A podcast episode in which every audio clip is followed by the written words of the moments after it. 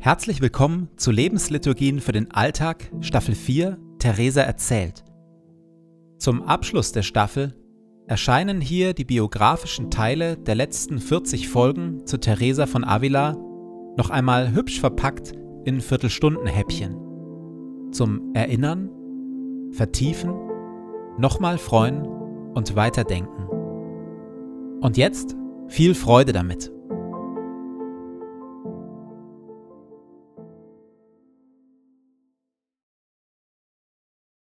Es kommt nun zu einem riesigen Durcheinander von Kompetenzen.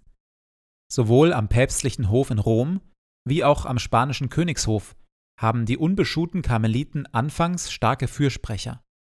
So kommt es dazu, dass Geronimo Grazians Befugnisse anfangs noch erweitert werden. Grazian, Theresas enger Freund, ist nun offiziell Visitator für alle karmelitischen Klöster in Kastilien und Andalusien für die Beschuten und die Unbeschuten. Eine Aufgabe, die Grazian wahrnimmt, wobei er ständig aufpassen muss, bei Mahlzeiten in ihm feindlich gesinnten Klöstern nicht vergiftet zu werden. Wenig später setzen sich in Rom jedoch die Thereser Gegner durch. Der Stammorden der Karmeliten dort bildet nun das gegnerische Lager und ernennt einen ganz anderen Geronimo zum neuen Visitator aller Karmeliten in Spanien. Geronimo Tostado. Von Rom aus werden damit alle Kompetenzen von Geronimo Grazian für null und nichtig erklärt. Als am päpstlichen Hof der letzte große Fürsprecher der unbeschuhten Karmeliten stirbt und stattdessen ein erklärter Feind Theresas dessen Amt antritt, beginnt die Verfolgung der unbeschuhten Karmeliten mit voller Härte. Geronimo Grazian wird nun auch vom neuen Nuntius am päpstlichen Hof in seiner Funktion als Visitator für abgesetzt erklärt. Als Grazian dies nicht akzeptiert, wird ihm von dort mit Tod auf dem Scheiterhaufen gedroht. Daraufhin flieht Grazian und versteckt sich in einer Einsiedlerhöhle. Und auch woanders ist die Auseinandersetzung in vollem Gange. Im bis dahin unreformierten Menschwerdungskloster von Avila, in dem Theresa viele Jahre gelebt hat, kommt es zu einem Skandal. Theresa schreibt darüber in einem Brief folgendes. Es diene eurer Ehrwürden zur Kenntnis, dass im hiesigen Kloster zur Menschwerdung etwas vorgefallen ist, dergleichen man wohl nach meiner Ansicht sonst nirgends erlebt hat. Auf Befehl des Paters Tostado kam heute vor 14 Tagen der Provinzial der Beschuten in dieses Kloster, um dort die Wahl der neuen Priorin zu leiten. Gleich anfangs drohte er mit Kirchenstrafen und der Exkommunikation all derer, die mir ihre Stimme geben würden. Allein dies kümmerte sie nicht. 55 Nonnen gaben mir ihre Stimme. Bei jedem Stimmzettel, der auf mich fiel, exkommunizierte und verfluchte er die Nonne, die ihm denselben gab. Er schlug mit der Faust auf die Stimmzettel, zerknitterte und verbrannte sie dann. Diese Nonnen sind nun seit 14 Tagen exkommuniziert. Schließlich kommt es zur bereits erwähnten Entführung von Johannes vom Kreuz. In einer bitterkalten Dezembernacht entführt eine Gruppe von beschuhten Mönchen mit bewaffneten Begleitern Johannes vom Kreuz. Er wird vor ein selbsternanntes Tribunal von Beschuten gestellt.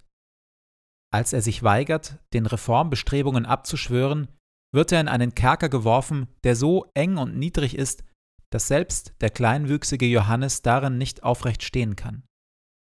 Ab und zu holen seine Peiniger ihn aus der Zelle, schlagen und verhöhnen ihn oder zwingen ihn zuzusehen, wie sie ein üppiges Mahl verzehren. Erst neun Monate später gelingt es Johannes, mit Hilfe einiger notdürftig zu einem Seil zusammengebundener Lumpen aus seinem kleinen Kerkerfenster zu fliehen.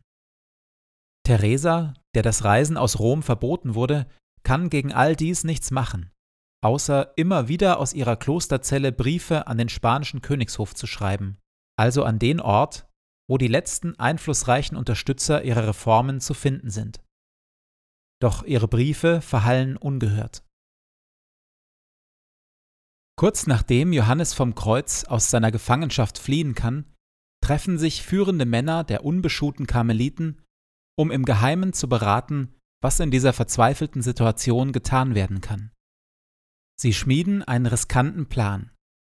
Zwei aus ihrer Mitte sollen sich aufmachen nach Rom um dort Unterstützer zu finden, für die Gründung einer vom Stammorden unabhängigen Provinz für die Unbeschuten. Theresa hält wenig von diesem Plan. Alle sind wir hier der Meinung, dass keine Brüder nach Rom gehen sollen. Und zwar aus folgenden Gründen. Erstens, da es nicht geheim vor sich geht und sie vielleicht noch vor ihrer Abreise von den Brüdern gefasst werden, was bedeuten würde, sie dem Tod auszusetzen. Zweitens, weil sie ihre Papiere und ihr Geld verlieren würden. Drittens, weil sie mit den Geschäften in Rom nicht sehr erfahren sind. Viertens, weil sie bei ihrer Ankunft dort als Klosterflüchtlinge aufgegriffen würden, da unser Pater General nicht mehr da ist, und sie letzten Endes durch die Straßen irrten und ohne Unterstützung dastünden. Allen hier kommt es abwegig vor, Brüder loszuschicken. Und Theresa behält Recht mit ihren Bedenken. Die Mission wird aufgedeckt und alle Dokumente, die sie mit sich führen, werden sichergestellt. Nun haben die Gegner der Unbeschuten genügend Beweise in der Hand, um die Reformer als Abtrünnige und Verschwörer anzuklagen. Als Ergebnis dieser Anklage werden die Unbeschuten per Dekret aus Rom dem Stammorden komplett unterstellt, womit die Reformbewegung im Grunde ausgelöscht ist. Und Theresa hält dieses Unrecht tapfer aus, wie auch Jesus die falschen Beschuldigungen und Schläge damals ertragen hatte, ohne zurückzuschlagen. Für Theresa ist dies eine der wichtigsten Tugenden, nicht selbst die eigene Ehre verteidigen, sondern sich ganz Gott und dessen Tun anzuvertrauen. Doch die Gegner in Rom geben sich mit ihrem Sieg nicht zufrieden. Der päpstliche Nuntius will die Reformbewegung komplett vernichten und stellt dem Dekret eine Anklageschrift zur Seite, die voller haltloser Verleumdungen ist. Grazian wird vorgeworfen, seine Visitationen in Nonnenklöstern ausgenutzt zu haben, um sich unerlaubterweise dort Frauen zu nähern. Der Planwagen, mit dem Theresa oft auf ihren Klostergründungsreisen unterwegs war, soll als fahrendes Bordell genutzt worden sein. Und von den unbeschuten Frauenklöstern wird behauptet, dass sie voller Kinder seien, die auf den Reisen der Schwestern in Wirtshäusern durch Unzucht entstanden sind. Was mir sehr zu schaffen macht, ist, dass im Ermittlungsprozess einige Sachverhalte zur Sprache kamen, die, wie ich weiß, ganz sicher falsch sind. Dass es um Lügen und Rufmord geht, hat mich zutiefst getroffen. Es bedeutet eine große Schuld, so etwas vorzubringen. Mit dieser Anklageschrift aber haben die Gegner den Bogen überspannt. Über einige ihrer Kontakte wendet sich Teresa an den spanischen König und bittet diesen, sich ein realistisches Bild von der Lage und den Anschuldigungen zu verschaffen. König Philipp II. beruft ein Gremium von vier Beratern, die sowohl die Vorwürfe wie auch die Ereignisse der vergangenen Monate untersuchen. Nach Vorstellung der Ergebnisse trifft der König folgende Entscheidung. Das Dekret aus Rom wird für ungültig erklärt. Stattdessen bekommen die unbeschuten Karmeliten einen eigenen Ordensoberen und damit ein gutes Stück Unabhängigkeit. Alle festgehaltenen Mönche und Nonnen der Unbeschuten müssen freigelassen werden, und auch Theresa darf sich wieder frei bewegen und sogar weitere Klöster gründen. In den drei Jahren, die Theresa bis zu ihrem Tod nun noch bleiben, reist sie im hohen Alter von Mitte 60 noch einmal kreuz und quer durch das mal backofenheiße und mal bitterkalte Spanien, erlebt Siege und Niederlagen, gründet weitere vier Klöster und stirbt schließlich auf einer ihrer Reisen im Alter von 67 Jahren.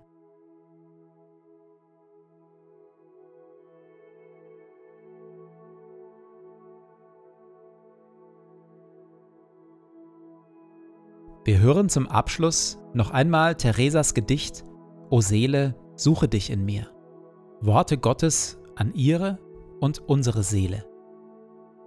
O Seele, suche dich in mir. Die Liebe hat in meinem Wesen dich abgebildet, treu und klar. Kein Maler lässt so wunderbar, o Seele, deine Züge lesen. Hat doch die Liebe dich erkoren als meines Herzens schönste Zier. Bist du verwirrt? Bist du verloren? O Seele, suche dich in mir. In meines Herzens Tiefe trage ich dein Porträt, so echt gemalt. Sähst du, wie es vor Leben strahlt, verstummte jede bange Frage. Und wenn dein Sehnen mich nicht findet, dann such nicht dort und such nicht hier. Gedenk, was dich im tiefsten bindet. Dann, Seele, suche mich in dir. Du bist mein Haus und meine Bleibe, bist meine Heimat für und für. Ich klopfe stets an deine Tür, dass dich kein Trachten von mir treibe. Und meinst du, ich sei fern von hier, dann ruf mich, und du wirst erfassen, dass ich dich keinen Schritt verlasse. O Seele, suche mich in dir.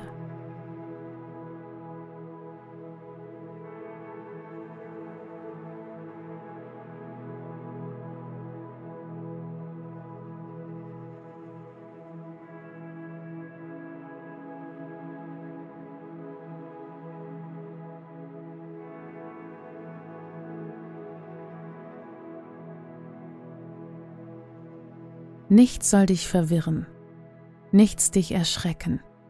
Alles vergeht. Gott aber ändert sich nicht. Gott alleine genügt. Wer ihn hat, dem wird nichts fehlen.